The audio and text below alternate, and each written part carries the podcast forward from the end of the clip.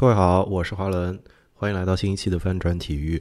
那么今天这期还是我这个系列的这个客座嘉宾的新尝试的新一集，但是我们没有在做篮球跟 CUBA 的内容。嗯嗯，这一集呢是呃，我邀请了工体那些事儿这个播客的主播 Lisa，她和这个工体西看台这个节目，就是国安的一个算是自自媒体账号吧。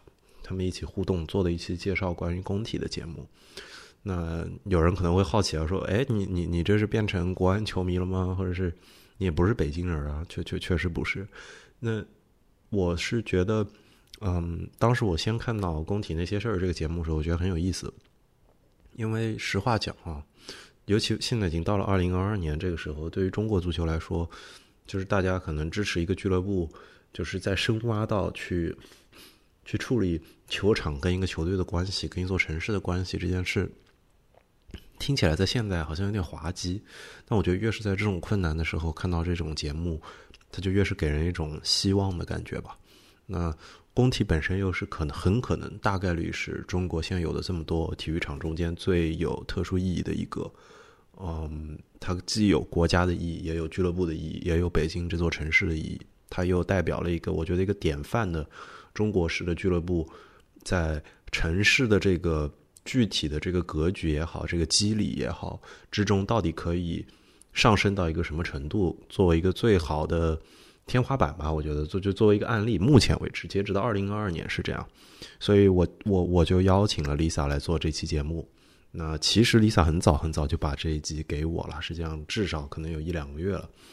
哎，我我的拖延症又一如既往的让我拖到了现在。但是我不得不说呢，因为现在已经是到了国庆假期期间，那在国庆期间发这样一期关于诶作为工体作为中国的全国总工会的体育场的这样一期节目，我觉得其实它也是有很特殊的感觉的。那在此还是先呃希望大家身体健康，然后在国内的朋友享受国庆假期，在海外的朋友呃一如既往的照顾好自己。那以下是这期节目的正式内容。追寻城市记忆，畅想美好未来。大家好，我是 Lisa，欢迎大家来到工体那些事儿。今天这期节目是一个特别节目，翻转体育的华伦找到我说，希望能做几期关于工体的，呃，从头到尾，从过去到现在到未来的一个回顾的节目。然后因为有了华伦的支持呢，我这期也请到了两位特别嘉宾，是北京国安俱乐部的一个官方播客。工体西看台的两两位主持，呃，狼哥和熊哥，你们来打个招呼吧。Hello，大家好，我是小狼，哎，我是小熊，啊，这这真是非常 熟悉，这就是我们在工体西看台的这个开场白啊。两位能稍微自我介绍一下，就是你们在那个国安俱乐部是做什么工作的呢？这个做的比较多，反正我们应该是这个企业传播部嘛，呃，大家可以。把它笼统的理解为一个一个宣传部门啊，跟这个呃俱乐部有关的对外的一些东西都是我们负责，比如说品牌形象啦，包括日常的这些呃社交媒体平台啊，都是我们在负责啊。我们我跟熊哥主要工作就是跟这些都有关。对，其实我们主要负责的还是就是，其实对内也有一些东西，像什么装修啊什么。这个刷墙啊什么的，搬搬搬东西啊，吃东西啊。昨天刚，昨天昨天吧，刚搬了一百箱水，一百箱都是洒洒水啊。就是说，你们的体力和和脑力都要都要在牵涉其中，这边。现在哪有工作没有体力的，对吧？你坐办公室坐一天 也挺累的，嗯。嗯，那你们是怎么想到要做一个播客节目的呢？这个就是因为我觉得。是想丰富一下俱俱乐部的这个媒体矩阵。你看高瞻远瞩啊，必须的拔下高。然后呢，熊哥他又是一个资深的播客的爱好者，对他比较懂这个。然后我不懂不懂，别抬。然后这个我们也觉得这个播客的它有自身的优势，就是说就是能瞎聊。呃，他。就把你们平时憋了好久的话说出来。因为有时候我们两个下班就在车上，会觉得聊一些话题聊得很开心，也觉得聊得还有点见解。我们觉得那如果把它录下来呢，会不会呃，就是大家也喜欢听。还有就是比如说这个公众号啊、微信这些平台，有时候没有内容发了，对它它是这个代表着俱乐部官方形象的一些平台，双微嘛，大家都很重视。你在上面不可能太过于呃展现出调皮的那一面。那那我们怎么把这些内容去做出来呢？我们就想那就开拓一个新的平台嗯啊。，那据你们所知，就是除了国安之外，还有别的俱乐部做这个播客吗？就我们好好客山东好客山东。有有有一个这个官方的电台在山东有喜马拉雅嗯就能听，哦，别的就应该别的应该不太了解了。所以你们是唯二的其中之一我。们那对标他们的，那你们是谁先开的呢？还记得吗好？像是人家先开的。好好像是筹划这个事情是大概是我们先筹划对哦，但是他们先落地的。可是现在我们从各项数据上已经反超了，反杀了，逆可以转。但也不能太骄傲，我们还是 还是球场上见。对我们比较坏，因为我们那个经常会用官官方的其他的渠道来去推去强渠道，对引流啊、山东那个他就是纯粹自发的流量了，应该是啊，嗯没见他们人家也不容易。就是说他们没有在其他的什么微博、微信上推这个节目。对，反正我是没见过。哦，是这样的。而且他们其实内容上来说跟我们定位也不太一样，他们这个定位就还是像我刚才说的，像更传统。对传统微博、微信那样啊，很哦很板正，就是一些呃俱乐部的官方信息什哎么，的。对对，一些动态呀、但人家能专访球员，啊你你专访过吗？这个我觉得咱们想专访也能访，那是你只能是吧？反正肯定能访着，访着谁就不好说了。对能访着什么内容也不好说。但是你光说有这个内容，我觉得是没问题的。只是我觉得我们已经有微信、微博去做那些内容了，没有必要在这个平台上还做类似的内容。何况我们还有另外一档节目，就是跟对记者的这个阿啊，南对，我刚才就想说，啊，这个阿南跟队日记最近是不是断更了呀？好像好久没更新了。不是这阿南最近他还在太忙了还在跟队，对对跟队比较忙。因为一进入这个赛位置的赛区生活以后吧，这个三天一场比赛，三天一场比赛，确实工作节奏强度比较大啊。整个人都瘦了，都不行了，看着都。嗯，那说到这个播客的名字，为什么又叫工体西看台呢？西看台相对于其他的看台有什么特别的故事吗？熊哥，你说，这个名儿还是我就有一天就是我们在筹划这个电台的时候嗯，说叫什么名儿，就是没想起来。后来呢，没想起来。就想不出来。后来想了一下，这个因为我们原来俱乐部的办公室在工体哦是在这个西看台的位置，而且呢，这个也是和呃比较多球迷的北看台和东看台，我们是做一个区隔的，就是不能占人家的地儿。所以就是你们的办公室之前就是在工体西对，十八看台就18是看台正哦正西的一个位置。就是工体西门走进来，正对着那个就是俱乐部。哦，我我想问一下我自己好奇的一个问题，您您二位在那个俱乐部已经工作多长时间了呢？我来到是国安嗯五年吧，差不多。呃，我应该就是不到五这个年，我应该就不到五年。就是你们来了之后，就是就是在工体的那个西看台的那个办公室里工作是吧？对，这几年都是，直到那个工体改造复建之后，嗯，然后你们搬走。对，之前老前辈们可能小白楼先龙台、先龙台，就我就是小这白楼，肯定就赶不上了。对，嗯，那个他们搬到这个西看台，其实是一五一六年左右的搬过一次家。哦，那之那就是王菲菲还小白楼过不是，他也没小白楼，他们之前可能是在别的楼层或者什么。或者又装修什么，反正有过不停的搬家。就是就是最我捋一遍啊，就是最开始是在仙龙潭应该是，对对对然后到了小白楼。对，小白楼跟我们的观众介绍一下，因为可能不是呃听众介绍一下，可能不是所有啊人都知道小白楼是什么。它就是在这个外场附近的一个二十三层的一个白色的建筑物，它是在 它是跟白宫似的。它是在工体旁边的一个单独的一栋楼呃，对吧？它在工体里边儿，工体里对场院里边，场院里边嗯，因为工体原来是有围墙嘛，在那个围墙里头有一栋独独栋的一个小建筑，三层的建筑叫小白楼，对大家通称小白楼。呃，然后后来就一段时间就搬到封体去了嘛，因为奥运会这个哦，工对，体改造那时候也是在改造，对。嗯，然后之后大概就都是在这个十八看台附近了。嗯但是都呃，就是具体的具体的我们也来的比较晚，我们我们来的时候就是十八看台的三层，对，然后再就是再往前，比如说什么一几年那会儿，我们还是球迷，我们就是赌俱乐部，就 从我没赌过，我没我赌。我得赌，哎，就原来当球迷的时候，你们是哪个球迷组织的成员吗？不是，都是自己喜欢加入球迷组织，就是我也不因为太喜欢，不想被管。那你们是买买散票呢，还是买季票呢？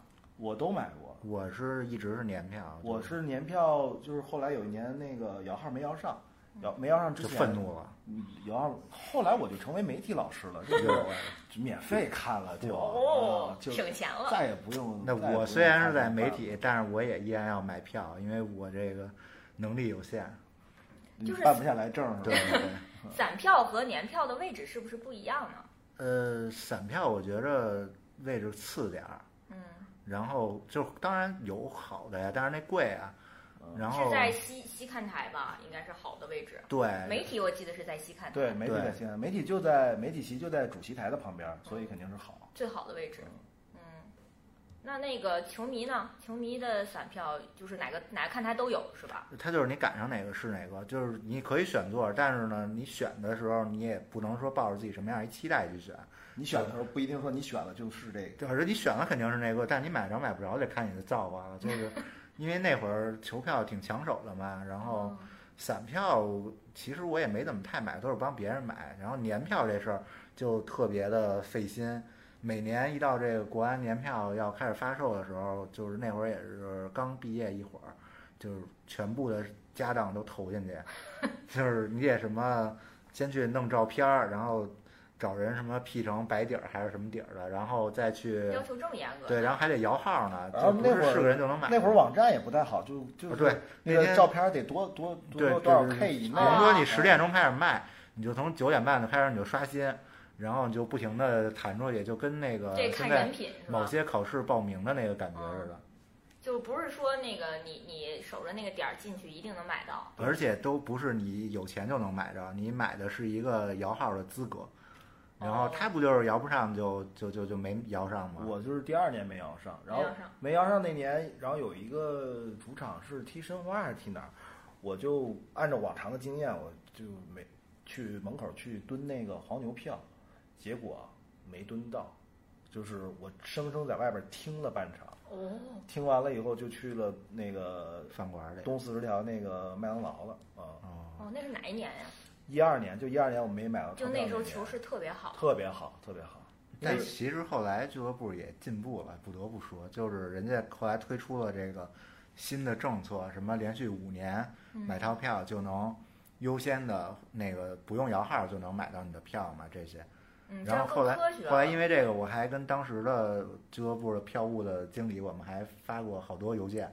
就是不知道为什么，就是就毛哥嘛，就不知道为什么就把我筛出了那个五年的那个池子了，等于说我没有获得这个资格。就是你本来是连续，我是连续五年的呀，但我非常愤怒啊，就是那是为什么？是有 bug 吗？就是系统的问题吧。后来加入俱乐部之后，我我就知道怎么，就反正这系原来这个统不太好，是系统的错。我以为前面儿，轱辘能这轱辘能说吗？我前面以为他要夸俱乐部对，到后边怎么又逆反转？但是你你看这虽然这样，但是我们进行了有效的沟通，这就就是说他这个渠道是畅通的对的，没有问题。就是所有的球迷而且都可以把我的问题他发邮件，把我的问题给我解决了，我去俱乐部上班了，不是？是为了补偿你，我靠所以你 你再这么说呀，就 这个就停播了，咱们就开开辟了这个叫什么 HR 招人的新渠道，对啊，投就是诉式招聘对，投诉式招聘，反映问题，然后就给他招安了。那这样就是从从球迷变成了俱乐部的工作人员，然后就等于原来是去工体看球，现在去工体上班了。这个时候就有什么变化了吗？心态上也好，或者说有没有发现工体有没有特别的有意思的地方？心态就是我知道这个那些人都是几点钟来的了，就是 你是说俱乐部上班的人吗？确实是挺早的。比如说一场晚上七点半的比赛，我们那会儿要求都是十一点左右就得到岗。到晚干嘛？先吃中午饭。你然后呢？这个这一天都是排的满满当当的。比如说你两点钟左右，像我们男同志就要下去帮球队搬装备，然后去去布置更衣室。因为一个球队的更衣室，它是需要大量的人手来给你布置的，包括那些大量的衣服呀，还有那些补给品啊、水啊这些东西，是确实挺费体力的。包括还有那个自行车，就是骑着动感单车都要从楼上给抬下去，平时不在这个也？其实也是老工体它这个哦，呃，不不不变的一点吧。对布局不合理的一个地方。它的那个更衣室特别小，摆哦摆不下太多的器材，嗯，然后所以就是平时是这些器材在西看台的二楼，呃，就是球队训练的地方。嗯比赛的时候呢，在在地下一层。在地下一层的更衣室，我们给它扛下去，然后比赛完了以后，我们再给它扛上来啊。嗯，还没有电梯。呃，啊，有电梯，有电，梯，有电梯，但是也挺费劲的。嗯，往往电梯里推也费劲啊，那个那个挺沉的吧？那个特别沉嘛，那个动感单车那种东西，那有有多少个呀？每个每场比赛推三四个吧，，推个三五个，就是重要的球员骑一骑。重要球员不重要的球员赛前热抬一抬身是吧我？应该是替补的骑，我觉得主要是啊，主要是热身。对热。身用的啊。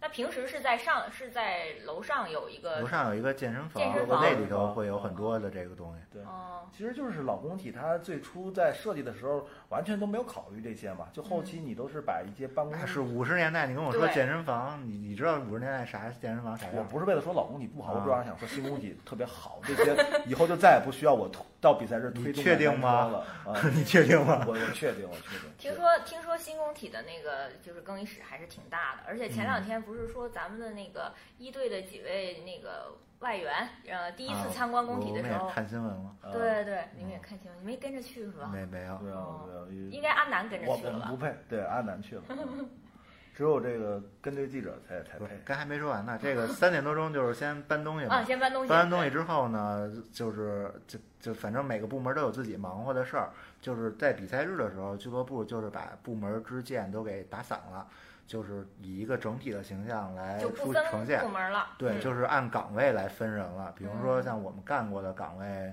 一上来肯定都是在新闻发布厅站岗，就是我没干过服侍那个媒体老师，不是这个词，就是因为你得给给媒体服务嘛，像新闻发布厅搁点儿什么呃那个水啊、饮料啊、什么瓜子儿、花生啊、糖啊什么的，嗯，设备调试呢，嗯，这个需要吗？调试调试就是把电视开开，话话筒什么的？那那些不用，那个没有话筒，呃，不是、啊没有吗？有话筒就是那个发布厅的最前头那一溜儿，那都是赛区的活儿。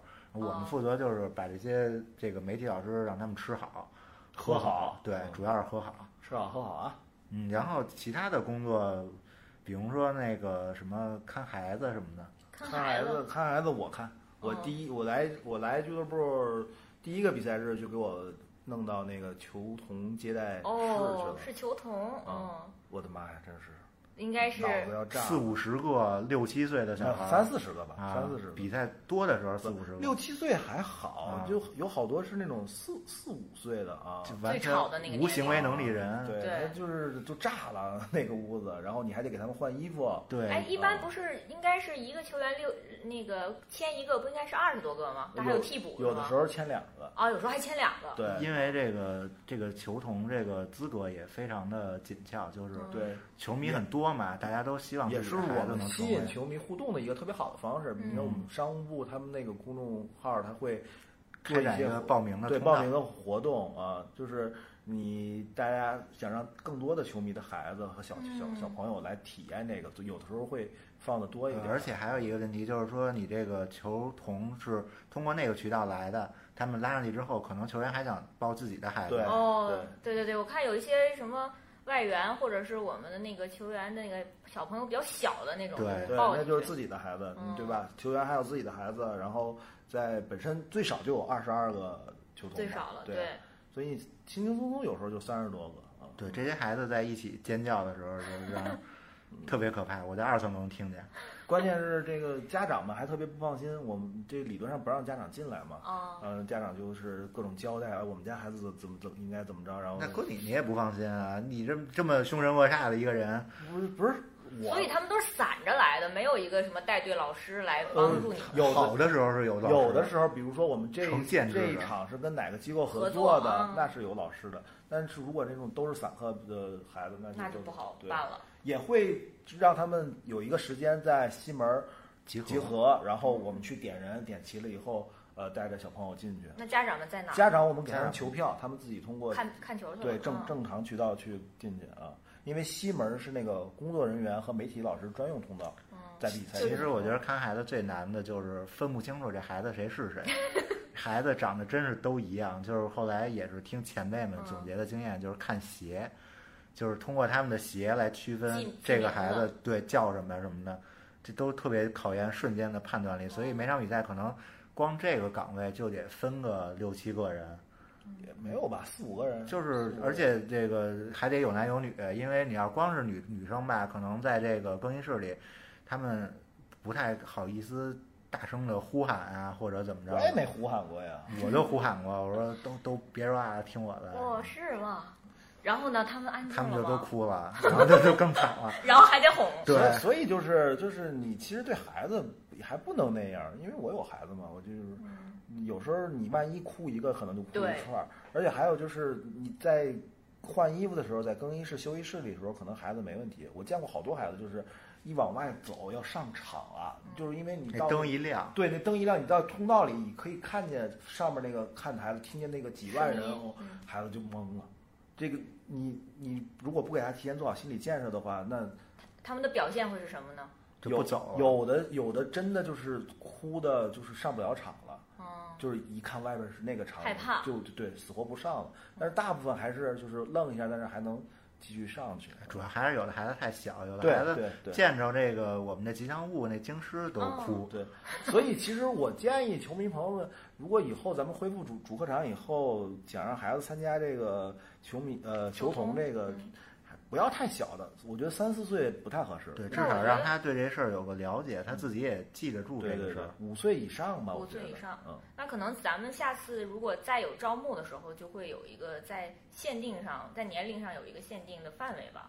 嗯，之前应该也有吧？应该也有，应该有，但招募这事儿我不负责，我具体就哦不知道了。嗯我只是管那个当天的当天管孩子们啊那那他们那个顺序，就排布的顺序有什么讲究吗？就是谁谁签谁？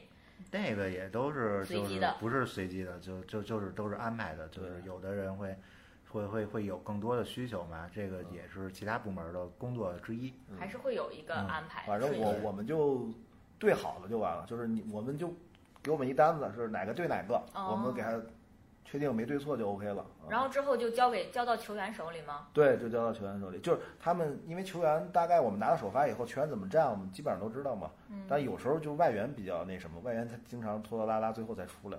我们就先按照这个大概的顺序给孩子排好。嗯啊，如果说跟我们预想的顺序有有有不太一样的话，我们再临时调。嗯，那等他们这个结仪式结束以后，这些孩子们怎么怎么接他们出来呢？他们就往回跑，往回跑下场。会提前告诉他们，呃，对，对，然后就跟那个轰轰小动物似的。往回跑，然后这红小鸡一群一重群的，重新回到通道以后，然后换衣还在点数。对点数换衣点人齐了以后换衣服换自己衣服，然后再我们再给他们送出去。对点数这还得有一特细致的工作，就是每回他们出更衣室的时候，就我都会去那个厕所里再转一圈，就是 我就怕有孩子藏在里头再也不出来了。有没有那个就是有有有确中途丢了的情况？那中途丢是丢不了，那个通道非常短，但是确实有那种大家都排队了，然后他就自己一个人跟那儿藏着，他可能觉得捉迷藏啊，这这确实有这样的孩子，我没我没遇见过，还是去的少。我负责了两年多三年的。对，我主要还是碰见的孩子都是不太会自己换衣服啊，嗯需要帮你还得帮他帮他换衣服。对，主要是帮他们换衣服。哇，这一段儿还挺有意思的，就是看起来好像是个很简单的工作。对，而且比赛开始之后，我们也不是就看球了，我觉得这个是最有趣儿的。对对对，那你们比赛中在干什么呢？比赛中就像他刚才说的，你得就是在自己的岗位上嘛。嗯那有一些其他部门的女同事，她的岗位就是在主席台，呃，要服务一下来看球的领导们啊，嗯对吧？维持一下秩序。然后有的是在媒体工作厅，然后我们部门刚才说了，我们是负责这个宣传方面的。你比赛一边进行着，我们也得发微博啊、发微信，然后准备着这些素材，所以我们是在办公室里。嗯，所以你们尽管人在工体，但是并不能看到现场的比赛。，对，看不见。你们是看什么？拿什么看呢？我是能看见的，我你在哪不一样。哦，他不一样。哎，他这工作我这个更更尊贵更特殊对。我是在那个大屏幕控制室，哦，熊哥那这个位置是全。场就是最视野必须要最开阔的一个位置，因为我需要我能看到大屏幕，我还得能看到场地。就是你身边就是那播音老师是吧呃，？我身边的不是，我身边是控制大屏幕的老师，嗯，播音老师在你们隔壁在在我们对称的那个位置。啊，对，然后呢，就是这个整个流程是这样的，比如说场上发生进球了，然后呢，足协的人会通过一个对讲机告诉我们进球了，进球了，然后谁进的的，对，然后有效什么的。如果他不说，我们这大屏幕的积分板是无论如何也不能摁的。然后呢，工作流程。对，然后我们就在那儿就是会控制比分呀，然后包括这个进球之后播出的动画，还有开场之前的那些呃首发阵视频的阵容啊，还有首发阵容的视频，还有什么广告啊什么这些东西，就是这个大屏幕整个操纵那个那个屋，我是在这儿，所以我的视野是特别好的。那我是没什么视野，我是在办公室里边儿，就是是在看台的背后，嗯，就是球球迷不是上看台了吗？看台的就是楼梯下边的那个对，办公室就是你们冲着窗户，就是对着那个大门儿呗。所以你是冲着外面的，是冲着球场外面。对，我们的办公室的窗户是冲着西门然后呃，办公室楼道的窗户是冲着那个球场里，但是也是那种，因为它是老式建筑，就是那种很小的格子窗，就你看不见什么，嗯、只能听见声音。所以，而且我们到时候得通过电视来看直播，就会有一个延迟，哦，那你们应该是先听到欢呼，先听到欢呼，再再看见，所以我每次就打赌在办公室内，对听，这这是不是进球？是不是进球？对，这是不是进球？然后有人说这不是进球，这是点球，就就是得看那个哦一下啊，这是点球其。实要听那个声音的长度。对对对如，果是就一下就结束了，啊那肯定就没进球。或者是可惜，或者是什么，对对对但是那种啊一直那个那是进球了。对对对所以我们这几年就已经听声变变球这已经有本事都经验了练出来了。嗯但是也确实老工体还是有点儿这个奇怪的地方，就是他进球之后，我觉得有时候体育场都在哆嗦，对，所以这就是说到学沙呀什么的。说到这个工体的那个改造的原因了，其实它那个建筑结构啊，对是不是已经不是特别适合了？你们有真的有感觉到那个工工体在震动吗？就有时候其实欢呼的时候对是有，但是我我我不知道这是不是正常现象，就共振什么的，因为几万人跺脚什么的。但是在改造前最后一个赛季，就老有球迷就联系我们说，在哪个看台又掉下来一个什么掉东西真的有东西掉下来是吗？啊，对，掉下来一个什么东西什么，差点砸着。而且咱们那个库房不也老漏，水，就是水管就爆了，把我们的衣服什么都给水管。爆了还好，他那个咱们俱乐暖部气管它它有那个上下水一下雨还漏水，你记得啊，吗？对对对，那个当时就是俱乐部的一个进俱乐部以后必经之路上老老放着一个水孔接接那个无根之水。漏下来的水啊。当当然我们都说这必须得修啊。所以说，就是真的在这里使用的，像你们这种在工体里面不只是看球，是工作的人才知道，他工体里面有很多的这个非常大的一个 bug 了，已经是必须要通过改，通过通过重建来来完成。我觉得其实就跟那个自己家住的老房子一样呗，嗯就是你不是天天跟这儿住，你不可能知道哪儿漏水、哪儿漏风什么的。但其实这个东西它时间长了，自然得修啊，肯定修修不好就重新弄呗。对，正好我们就趁这个机会跟我们的观众解释一下，嗯因为好多人就是很。就是很觉得很可惜，说工体有一个念想在那儿，他们觉得不应该把它拆掉。但实际上，为了安全的原因，它是这个五九年的建筑啊，它当时用的材料也好，而且还当时还是个大跃进时代，它这个不到一年就建成了，你能想象吗？现在我们的新工体其实也用了两三年的时间对，当时不到一年就建成了。就是它这个年限是一方面，就像刚才你说的，它当时因为特殊材料啊特殊的原因，它的工期啊、嗯技术啊都有问题。如果说当年是呃一个比较正常的进度，比如说两三年给它盖起来，可能到现在老工体通过修补的方式还还可以。那就因为当年还是冬天，它那个施工好长时间都在冬天，大家都知道北方冬天其实建筑施工不太能进行的啊，所以就当时怎么怎么就先不能天不足，怎么不能战天斗地呢？是不是？但是而且你的你的先天的条件也不好，那个地方不是说原来是苇坑，就是个大水塘，对是水，是嗯底下有地下水。对。等于工体本身那个地方也不是特别就是牢固，等于它地基就不是很牢固。所以南门那边不是后来一直也是有有水系的吗？对那个湖还挺好看的。对，听这个这个就是新工体要要那个什么要做的事情，恢复这个，对，会恢复南部有一个三万平米的一个湖区，然后未来就会变成一个城市公园儿，然后我们可以那能划船吗？这个就不知道了，也许能玩桨板？对我刚想说，也许能玩桨板。那就是一个城市公园儿，这就看能通亮马河吗？我关心。它是个湖，不是个河，熊哥。但是它的水从哪儿来的呢？它得有活水啊。应该是会有吧，它会引引一部分水，呃呃哦，对，我记得我曾经跟那个呃是设计师聊过，他们说应该是是城中水，中水，对，是处理过的处理过的，对哦，那不油。那 中水只要你不喝都没事儿吧？对，肯定不是给你喝游泳的呀。就是为了喝水。哎，那现在我们说完了比赛，比赛日的时候你们做什么？然后我有一个就是小小问题，就是你们平时呃在俱乐部工作的时候，中午会会在附近走一走吗？就消消食什么的吗？那肯定啊，因为俱乐部吃那么好，你不 消食也不行。是吗？这熊熊哥有发言权，因为我嗯我我不太走，我这你这这不走就不行啊！这个饭后百步走。我我饭饭后就就屋里躺。对因为工体外边原来是有一个那个健身步道，好像旁边一些街坊也在那儿走，啊，是吧？对对，嗯那个街坊走主要是晚上，就是下班之后。晚上工体就有点那个特别的热广广场舞那种感觉，嗯，这是谁都可以进来的，是吧？对都可以进就。非比赛日大家都可以进来。对对对对，其实比赛日的话，实际上你也可以进，就是比赛结比赛结束以后比，赛结束以后因，为比赛完了以后，我们不是还得工作一会儿嘛？大概嗯工作一两个小时，我们大概回家的时候都是十一点左右，十点半到嗯十一点。那个时候你从俱乐部再走出来，工体里边就已经没有几个小时之前足球比赛的迹象了，全都是大家在瞬健间切换。对在健身，然后有这这是吗？十一点多还健身啊？有啊，夏天的时候夏天的时候，主要不是健身吗？有健身的，有喝酒的，反正都干嘛哦，对，工体原来北门还有好多那个夜店呢，对嗯，一些豪车什么的对开开进来了？对对对对，西门就开始 对，豪车开进来，我们人腿儿出去对，。我们要出去。那那那会儿，反正是你要是那个时间叫一个车，你最好是走到西门外边儿。不是你要在那时间叫车，你最好是提前一个小时开始叫。就不好叫，叫到的话他也不好进来，都都西门全是排队要进进来的车。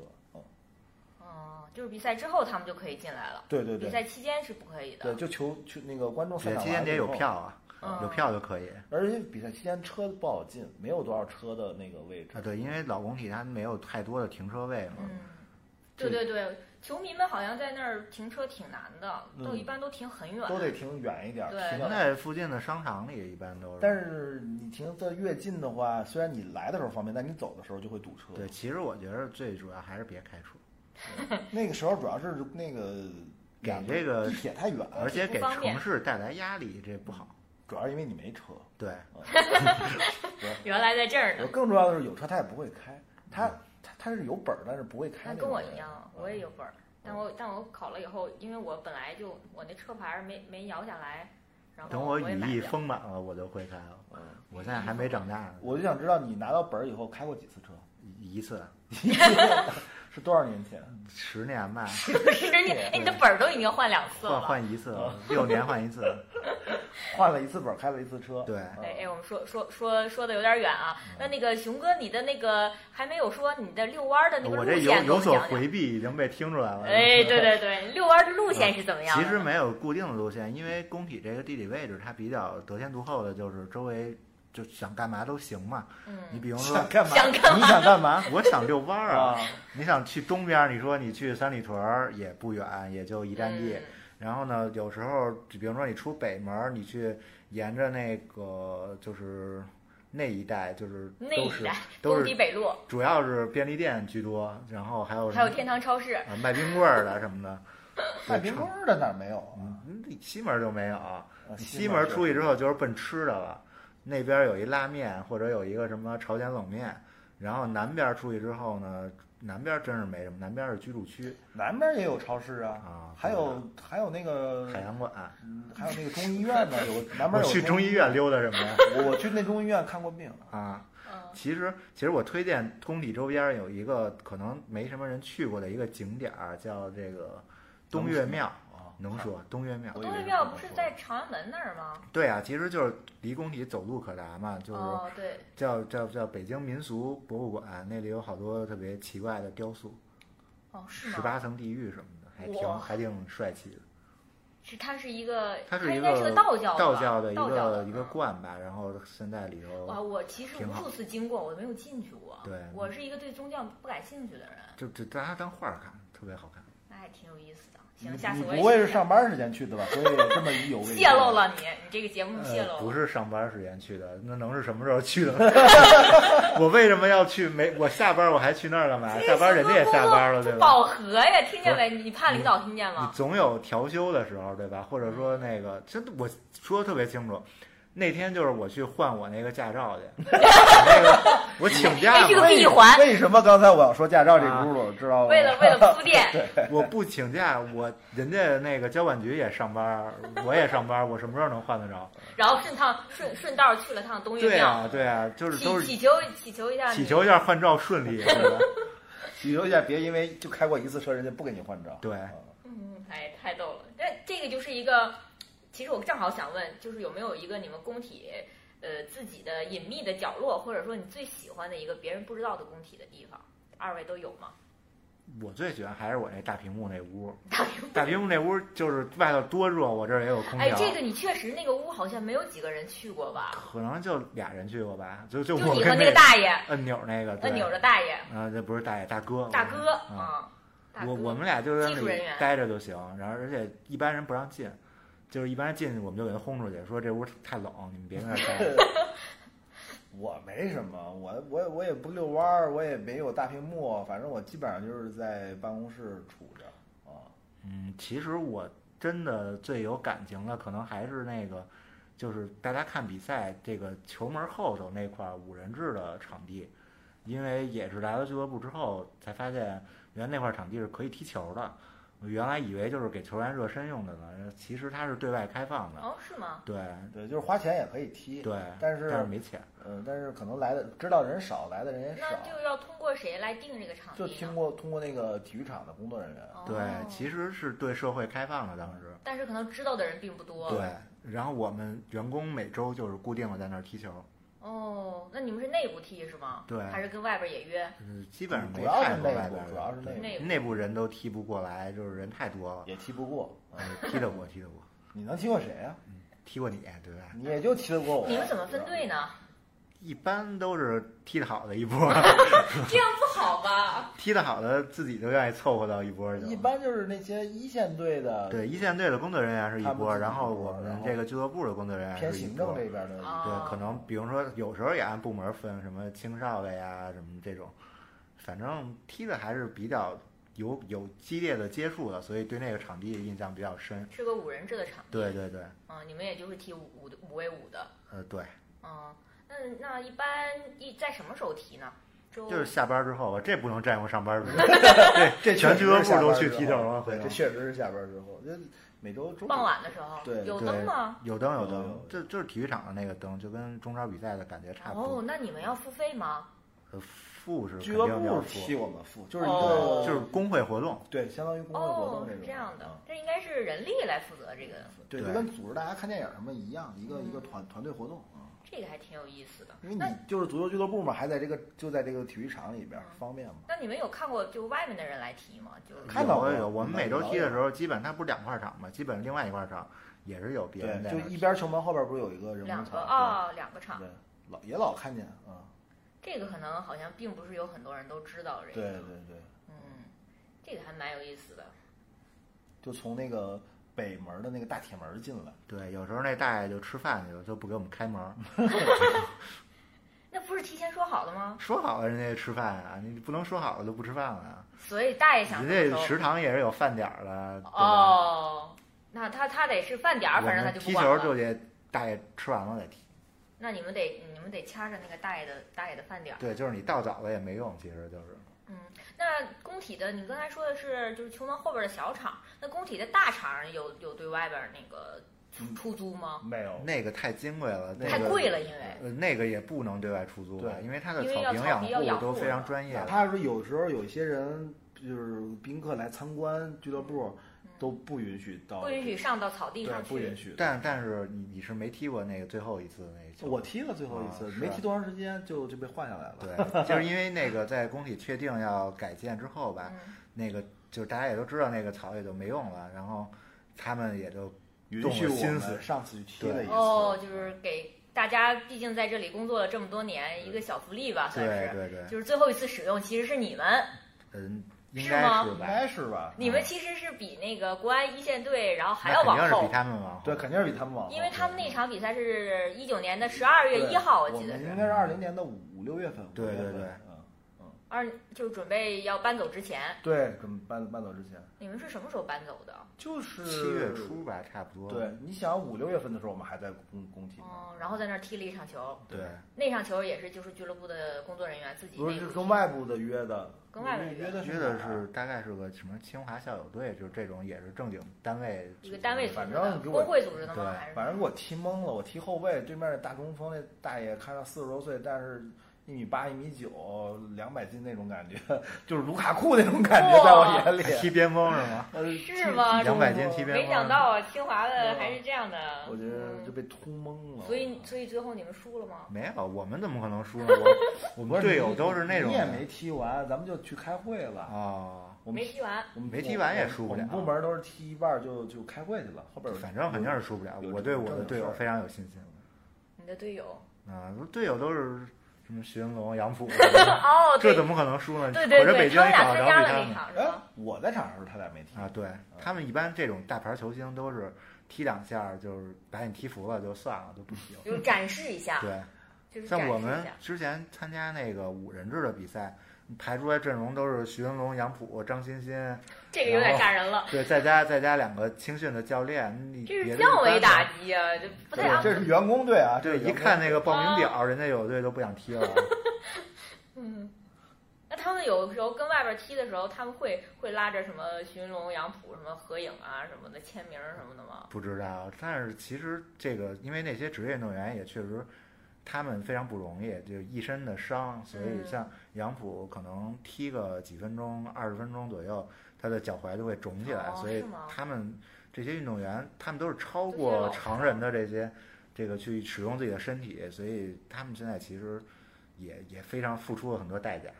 嗯，就不可能老跟我们这个。对对对，人家还是有自己的事儿干，嗯 自己的事儿干。不像我们就是见见着球就必须得踢。我也没有，主要是你。对熊哥一周能踢五天球，是吗？你为什么不是七天呢？还有两天谈恋爱。哎呦，嗯，这个在在我们的节目里就是这样接接熊哥的呃隐私好吗？就是只要不在的时候就说踢球去了。原来是这样的，熊嫂在听吗？嗯，我会把转链接转给转给转过去的。嗯转给熊嫂，一定要转给熊嫂。我还有一个问题，就是说，呃，大家都说工体是北京最后的四合院儿，它这个这个对于北京的北京人来说，因为您您二位都应该是北京人吧，老北京吧，听口音是。我我我不是老北京，我 我我这话说我，这个勉勉勉强能算北京人，但算不了老北京。我这个身世比较坎坷，是吗？啊。嗯，我其实也不能算是特别老的。哟喂，您还不如老北京呢？是啊哇那那不是西直门的吗？你西直门，你看，你看大家分别，你看看我这个不是北京人的本质，钓鱼执法，这就是 就是说什么吃炒肝必须得吸溜着那个，必须不能用勺，那就是用勺就不不能用勺儿。每次一说吃炒肝，我俩就得吵起来。不不这就是用吵，他就说我都没跟你吵，我就觉着你说的不对。所以所以这 所以这就是一个区分老北京和非老北京的标志这，就是老北京，就是吃炒肝儿。不是不是，我觉得其实说正经的，这个这个老北京不老北京不重要，这个就是工体是最后的大杂院儿。其实我认为这句话它是本身是源自于北京人的一个身份认同的危机，就是因为在北京这个城市，我们也都知道，它随着它的城市规模的扩大和国家的那个富强，更多的外地的朋友来到这个城市之比如后呢，说我对，就是反正我们我们北就是北京的本土的人很难去接触到自己生活中的其他的北京人，嗯所以可能这个每场的中超联赛是给他们创造了一个呃会友啊、社交的这么一个机会，就慢慢的就有了这么一句话。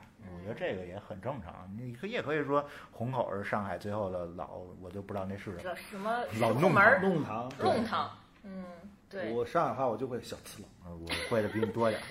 我们节目还得播呢，这是不是得逼掉？嗯，好吧，好吧，我也有这个感觉，就是我是一个球迷嘛，但是我是一个球迷，因为我老家是在那个长春嘛，我我的第一主队是那个长春亚泰，嗯，然后我来怎么着怎么着，有话要说，不 是什么正经队，不是什么不就是因为抢了国安的一次冠军，是不是？嗯，嗯，人我们我们还是有一次中超冠军的，对长春亚泰。我来了北京以后，就其实我来北京之前，我我也知道工体，因为工体确实是在整个中国来说，它是一个比较特别的地方。然后九零年代那时候我还虽然我还比较小，但我已经就是我是九十年代末期吧，已经开始看球了。然后那时候也听说过，听到一点这个工体不败的这个尾巴，传言对尾巴不是看电视嘛？那因为那个时候其实工体不败已经过去了，但是电视上比如说什么天下足球，那时候还不是天下足球，足球之夜呀、对会会会播那些当一些经典的一些画面呀、什么的。不知道那时候那时候二位看球了吗？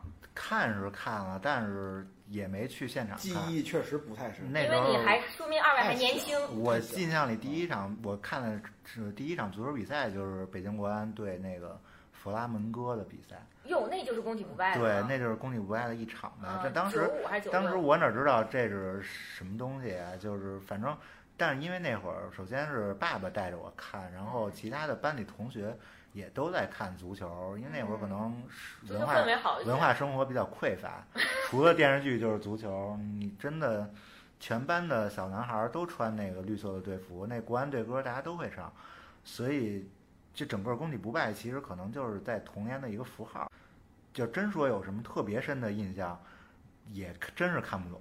就国安输了我就不高兴，这是肯定的。但是谁赢了，谁进的球啊，这些都是后来知道的。那时候还太小了吧？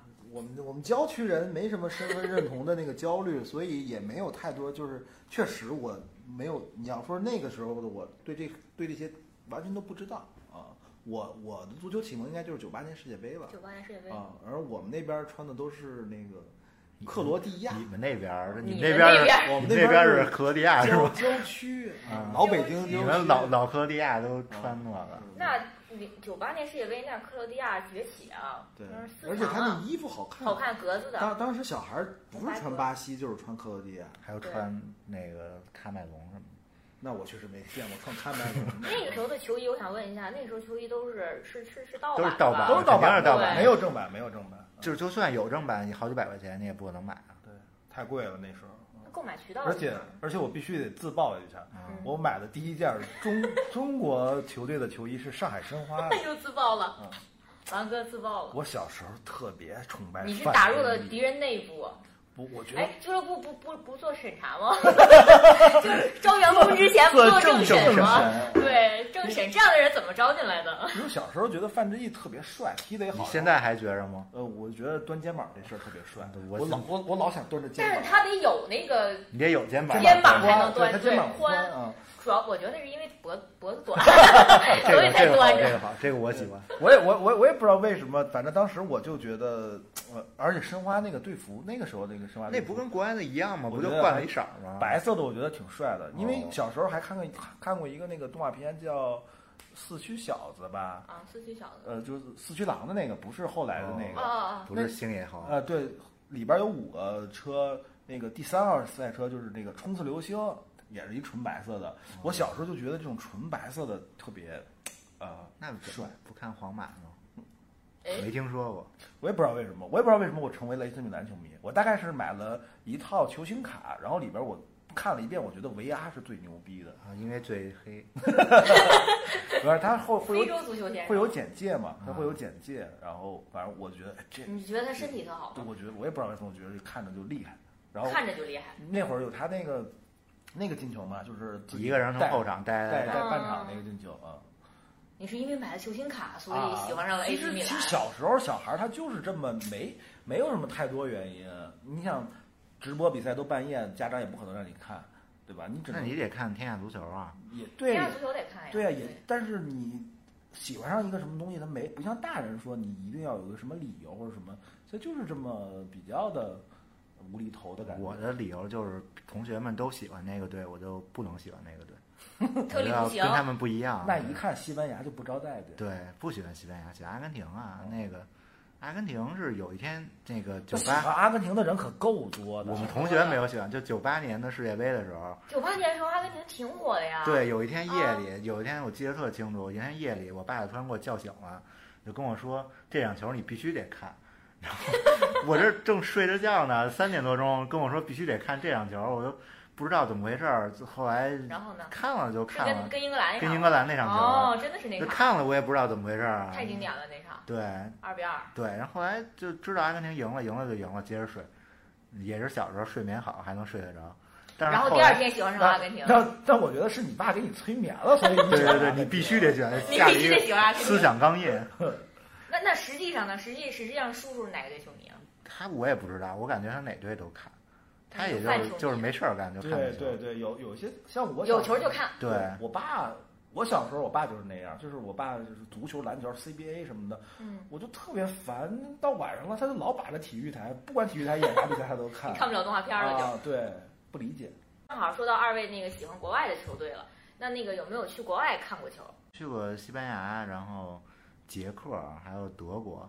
我觉着要说好，虽然是巴萨球迷，我觉得伯纳乌确实挺好。哎，皇马球迷听了很高兴。就是西班牙，因为我也没去过什么特别多的球场啊，就去过伯纳乌、诺坎普和卡尔德隆。可以了，那个卡尔德隆，我先西超三支球队都去了。卡尔德隆给我的感受就是封体，就是 远离市中心的一个卡尔德隆是哪个？是马竞新的老买进老的老的对老的，新新的叫万达大都会，又改了，又改了，就叫大都会了。啊万达不冠名了好。像是不冠好。像当时去卡尔德隆是一五年、一六年差不多吧，然后给我的感觉就是它是咱俩时间差不多。它是在那个一个公路边儿上，然后旁边还有隧道，然后就跟这个风体在四环边儿上的一样，而且离城市的中心非常的远。不是说马竞的新球场也是在那我不知道，没也去过。是很远吗？也是在郊区，啊，对也。是在郊区。然后这个伯纳乌给我感受就更像工人体育场了，哎，你说因为对了，一。出来之后就都是饭馆儿，都是酒吧。而且我想说，就是伯纳乌它的好的优点不只是因为它像工体，其实它的内部的设施，还有它的它伯纳乌好，因为它像工体。诺坎普不那么好，因为没那么像工体。我是没去诺坎普，就是因为我觉得巴塞罗那能玩的地方太多了，嗯，所以我并没有把诺坎普作为我这个行程当中的一站。哦，其实我觉得那个慕尼黑那安联就更嗯像奥体的感觉，它好像看起来不太像，就是西班牙的球场那样这么正经，这么那个充满了足球的氛围，而它反而更有一种体育场的感觉。它虽然它也是专业足球场，但是整个它给我的那种感受和皇马、巴萨给我的感受是不一样的。可能因为我对这两支球队也更有感情吧。怎么安联太太现代了？对，就是对，它比较晚。啊对，嗯尤其是一看那气泡，就想起水那那个水立方来了。然后嗯诺坎普的球场给我印象最深的就是它整个这个设计动线，就是从一进来之后，先下到负一层去更衣室啊，包括去场地内部，然后从球场里走出去，然后看那个整个什么呃媒体席啊、发布厅啊，还有什么顺彩区，然后到最后走到这个博物馆里，然后去看那些展览，这些都都都都挺好的，我觉得这是一标配。嗯，嗯，然后你别说卡尔德隆那么小那么破，但是它也有它的博物馆，它那个嗯博物馆可能就跟咱们那个老库房那么大，就是挺小的一个区域，然后摆的东西也不多你。跟我说老库房，那听众朋友知道老库房多大？老库房有多大呢？老库房可能也就也就正大光明殿那么大 光明殿是多大呀？不是？您家住那儿对对对吧？果然是老北京，这比喻都跟别人不对你一一样。进了卡尔楼龙，你往北一拐是吧？不是，它的区域我觉得可能也就二百多平米吧，然后那是够小的。，对，然后还不后如你们家大。两三间屋，嗯。嗯，那比我家还是大点儿。大点儿有限。对，然后它的它给我的好处是我感觉它特别的温馨，就是比如说它有托雷斯的东西，有什么我我以为你要对。说卡尔托雷斯，我以为他要说卡尔德隆那个博物馆好，对。因为像像工体像工体 像工体的库房，对，反正我觉得工体等新工体之后，肯定一定要有这个呃博物馆和整个体育场参观的这个线路在里头。嗯因为原来在工体的时候，也真是有外国人来到这个体育场，然后跟我们工作人员打听，就说说我想进去看看行不行？嗯，我想看看国安的奖杯在哪儿，行不行？嗯这实在是当时也条件有限，没法满足人家需求。我觉得这个之前不是有财报吗？巴塞罗那一年通过这个能挣几千万，嗯到不了吧？你一张票二十，二二十五、三十的，现在好像不止了吧？对涨了吧？嗯，反正那你这个一年人人流量能达到一千呃一一一百万以上吗？那应该问题不大吧？一个旅游城市，对啊，那还主要得是旅游城市。对，他我看只只是那个卖托吗？不是，对，就是不是卖不还不还租什么办婚礼什么的吗？那是现在他们经济危机了。没有，之前就办，就是一对一五一六年，就有我觉得应该不只是托儿，那个啊门票的话要达到这个收入，我觉得有点难啊。对我觉得反正它是一挺重要的营收而且渠道。而且里边儿不一般，通常那个 tour 的结束都会让你去商店买东西。对，但是商店买东西那应该是进入另一那是另一项收入。但是当时就去安联的时候，从那个巡行下来之后呢，就进了商店，我就虽然我不是拜仁球迷，我也不想为他花钱，我还是买了一个那个起子。买了个起子，为什么买这个？那起子是因为喜欢喝酒，是一熊，拜仁的吉祥物是个熊，对。然后捷克的球场，我觉得你也去过，你不是去过捷克球场吗？我去过，我去过。啊，捷克那个球场，我觉得也也挺好的啊，因为我没去过别的国家的球场，嗯去过国家比较少，嗯欧洲都没去过。他那个球场，我觉得，呃，给我感觉最好的两点，一点是它是跟社区比较紧密，因为咱们中国的体育场因为种种原因吧，后期它都盖起了围墙。嗯你像老工体，它最初是没有围墙的，但后来发展，它就盖上了围墙。呃，有围墙以后，它有一种区隔感，就感觉跟那个社区没有那么紧密了。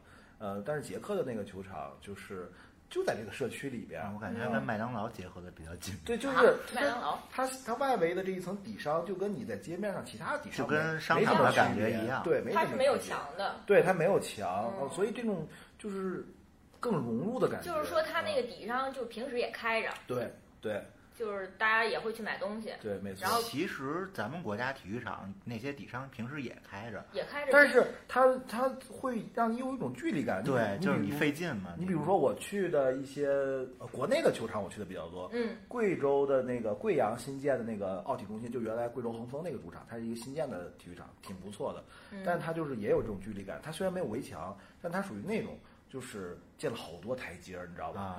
往上走，往上走，哦然后那个体育场在那个最上面那个中心那个地方，还有爬坡儿，对，然后旁边都是这种跟街区区隔开的这种广场性质的，大家可以在那哦玩儿什么的。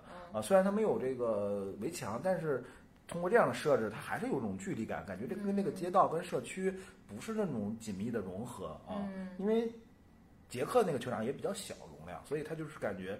呃，而且它是一个下沉式的球场，嗯，就是它的球场里的二层，在外边看可能就跟一层差不多。嗯，那跟我们的新工体是一样的。对对对，所以它就更没有那种距离感了，不是有一个特别大的建筑处在这儿啊。他那个球场给我留下印象最深的是他们对历史的传承，就是他们在体育场里有一个天花板，有一块儿，说是这个最早的三十年代的体育场继承下来的那么一就是留了一块旧的东西。对对对，有一块老木头在那儿，哦，然后这个仪式感。对，然后体育场里就摆满了这个旗帜，都是什么哪年哪年夺过冠呀、什么的，在在这种球场里头吗？对，净说这没用的，他他他说的那个就是 看台的上面那个顶棚上的那个木板儿嗯啊，天花板天花板啊嗯。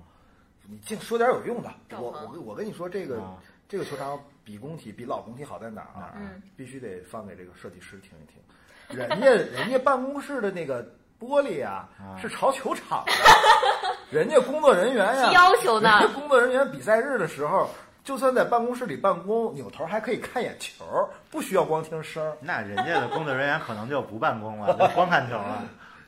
那不是 VIP 视角吗？那相当于就就跟 VIP 视角差不多啊。他们那个球场里还有一个酒店，就是就是酒店里的对酒店里有这种就是套房，专门就是一面今天晚上落地窗，来来开个房间对着球场好爽呀！包括他们的那个呃 VIP，其实实际上就是跟去那个办公办公室是在一个朝向。对对然后他们每到比赛日的时候会外国人比较喜欢就是那种 party 的感觉嘛，就是这个城市的政要啊、精英啊，包厢嘛，啊都来了，他没不是那种包厢，就站那儿聊，大家就一人举杯酒，嗯呃 waiter 来拿杯酒，然后就嗯拿着，然后就站那儿聊，啊，就站那儿聊，一边看球一边聊啊，嗯，也没有一个开放式的开放式的，就嗯几百平全是人啊，嗯全都是就是说它那个包厢，它的 VIP 区域是是开整个是开放的，对没有没有单间儿它。应该也还有单间儿，但是但是但是大家有一个厅是大家都对对都能在一起就社交的，其实就像那个特别大的那种晚宴的 party 那种感觉。对，感觉你要是在那儿穿着球衣，你就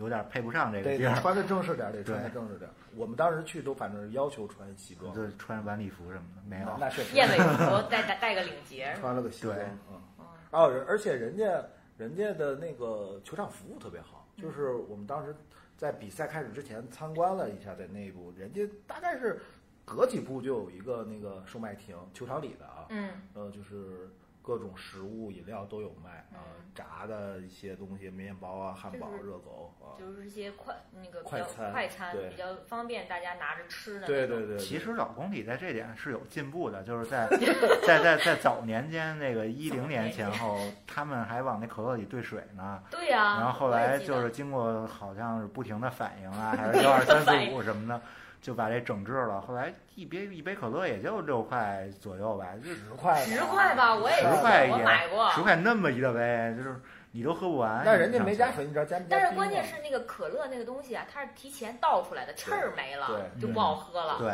所以嗯所以就一般就喝矿泉水，但是忘了咱们除除了说这个服务意识以外，就是硬件上设施上对，设施硬件上，人家是在那个就是通道里边儿有一一圈儿的这种店铺，嗯这种门脸儿，嗯你你球迷可以自己去买，我觉得这可能是碍于原来的设计。对，我就说你原来老工体这一圈儿就没有这种东西嘛，嗯连连连厕所都只设计了几个，到中场的时候连对，厕厕所还得排队，啊，对，女女厕所排挺长的队，我记得。这就没有考虑到这个性别差异问题。对对，听说听说咱们的那个新工体的男女厕所的比例是有调整的，就是就是坑位的比例是有调整。其实按理说女女厕所的坑位就是应该比男厕所嗯，多那，这种细节还是挺到位的。对，就是人以人为本的这种对，。我觉得商场也应该都这样。对，是这样的。但问题是，我我我突然有个问题，但球场的这个嗯天生就是男的多男的多一点吧？嗯，是的，但是它是就跟原来的老老工体比，具体而且具具体比例我不知道啊。而且你不能光考虑比赛，它还有别的对啊项，目。那倒是，对，比如说还有一些演唱会啊，对展览啊，对对对，比如说还承办一些别的活动啊什么的，都会有一些观众来不过我觉得以后也可以让球迷开放那个来拍拍拍婚纱照啊，婚纱照，对啊，收收点嗯费用其实。也是可以的。我觉得两全其美，嗯俱乐部也创收了，然后办婚礼呃像诺坎普一样，就是啊，大大的给，只要你你愿意砸钱，我都能满足。对我觉得前提是不破坏我们。你只要愿意把钱给我，我给你你主持都行。那那你主持人家就没人玩啥了。啊 主持人呢，你要舍得砸，我就嗯，我觉得可以。咱们仨里头可能还那个熊哥还有机会，嗯熊哥可以等等掏，钱吗？对，掏钱你是有掏钱的租工体，租工体办婚礼熊哥省着点钱还是。你你得为这个俱乐部创收做贡献。对，然后俱乐部再给我的事业和生活做贡献。，我们就学某某些集团嘛，就是要求反必须对必须员工购买我们自己的产品。对啊，我们推出这个哎，我们今天这节目都能播吗？行行行，也没。没提人家的名字。嗯，好。那除了除了这些之外，咱们再畅想一下未来吧，看看还有对新工体落成之后有什么其他的期待，有一些你们想达到的。刚才那个狼哥已经说了，希望那个办公室的窗户能看见球场里头，哎、对呀、这是非常具体的期待了。你你别管我做什么工作，到时候我不能去现场，我也能瞄两眼。我最期待还是刚才说的那个参观，参观，因为我我嗯觉着这东西它是一个我们北京人讲话叫长脸，对吧？嗯你费了半天劲，花那么多钱修起来了，你得让全世界人都感受到我们这个体育场的厉害。但是会不会有一个现实的问题，就是说嗯。这个博物馆修起来了以后啊，嗯，嗯，因为咱们的历史啊什么的，是对吧？嗯。就你就是跟马竞那样就行，你就弄一个我的意思，他来的人太少屋，来的人太少以后，甚至人太少，对他甚至营收还都都不够这成本的。那不会，你给他弄成什么爱国主义教育基地？但据据那个公开信息，外面我查到的就是说是会有一个工体博物馆，我觉得工体可能它就是不只是国安的历史，它会有工体之前办了很多其他的什么亚运会啊、全运会啊什么的对，奥运你看这就奔着爱国主义基地去。对，它是有一个历史在里面。那厉害了，哦，厉害了！我们这嗯一直在想，就是说，现在小朋友其实踢球的，实话说变得少了一些嘛。嗯嗯嗯，怎么让小朋友对足爱球感兴趣？上足球？我们就跟这个学中小学展开合作，每年强制又创收了每年强制来来来我们这儿就是爱国主义教育，先是工体博物馆，然后国安博物馆转转一圈儿。嗯，对啊，然后你再上让他们撒着鸭子上草皮上跑去，这个我们既创收了，又传播了足球文化。真棒！那会不会引引起小朋友的叛逆心理？你越就像我那样的，越让我喜欢什么，对我就越不喜欢什么。嗯，不会，这足球有它的魅力。大家都喜欢足球，我不是也喜欢足球了吗？王哥那个有一个儿子是吧？对对，嗯嗯，，但是还比较小吧，现在几岁了？马上四岁，马上四岁了。到他现在对足球产生兴趣了吗？没什么兴趣，没什么兴趣。四岁还早点儿，我都是六岁才踢。他不是那种没兴趣的，就是你让他踢球，他愿意踢，嗯，但是你说要是送他训练，他不愿意。我觉得还小吧，他现在可能还没到那个开始。我是觉得独生子女这这个事儿，对于产生职业球员，这个是有影响的。嗯就从我儿子来说，他，我觉得他身体，先不说他有没有足球天赋，他身体天赋还不错，就是，呃，身高体重全都超过同龄孩子就是营养跟得跟得上。对对，嗯然后自己也比较喜欢动，然后小男孩嘛，嗯一放音乐就喜欢跳跳舞、扭一扭，然后跟我踢球也听着像巴西人，愿意 踢。但是是但是我就问他，我说我我不要求他一定踢球，我说你对什么运动有兴趣？我送你去练一练。嗯我说跳舞不去，我要打篮球不去。他有一段时间特别喜欢篮球，自己喜欢拍。我说嗯踢足球不踢。我说为什么呀？累，辛苦，嗯，就是有道理。玩一玩可以、嗯啊，就是你让我踢踢球可以，你要让我专门练，他知道这玩意儿就是跟上学，因为我们有早教班嘛，他知道就跟上上上早教班上课一样。这是不是就是有点儿有点？渣，不是，我觉得是不是有点开发过早的那个，就是像逆反了。还逆反了，还是应该先把这个兴趣先培力培育起来，对我，但是然后再上量。但关键是你现在让他自己对这些产生兴趣的话，我他除了动画片儿和玩游戏以外，他对什么都没兴趣，对吧？你都问我干嘛？又不是我儿子。但我觉得这应该是应该是个集体运动啊，他不喜欢跟小朋友们一起玩吗？现在小现在小孩就是这个问题，就是嗯他们的朋友也变少了。嗯尤其是在像我儿子他在上幼儿园之前，那上幼儿园朋友会多一点。嗯实际上那种能保持私人联系的好朋友一两个、两三个就顶天儿了。是因为现在少子化了吗？少子化，而且每个孩子都是有那种更孤立的倾向，就是不喜欢跟呃别人那个什么。比如说咱们在广场上碰见了，一块儿玩一会儿行，但是说不会说我跟你有多要好，然后见不着就要找。我以为是不会说跟你回家什么的，回家。在广场上碰见玩一会儿，然后就跟着回家了，这太可怕了。嗯，就是不想认识，不想认识陌生人，不想负责任，呃，也可能是这个年龄阶段，就两三岁的时候都是就就是不想负责任。就是以自己为以中心对以自己为中心啊，再大一点可能会好一点。也也可以送你儿子来当球童啊，这样你就可以顺便儿。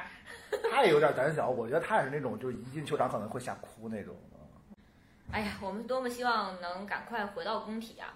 对，因为工体对于那个国安来说是不太一样的。在现在你们也在封体那个工作，然后就是零八奥运之前，国安也是以丰体作为主场，还有仙公坛其实最开始是国安的主场，就是这三个主场里头，工体对于国安来说还是不太一样的，是吧？对，首先一个是它的年头最长嘛，嗯。其次在这儿取得的成绩也最好，而且国安在就是在在这个工体它的那个主场战绩也是非常好的，基本上来说，有的时候接近于不败吧，就是整个赛季都不败，这种也也也是不是没有可能的，比较严谨。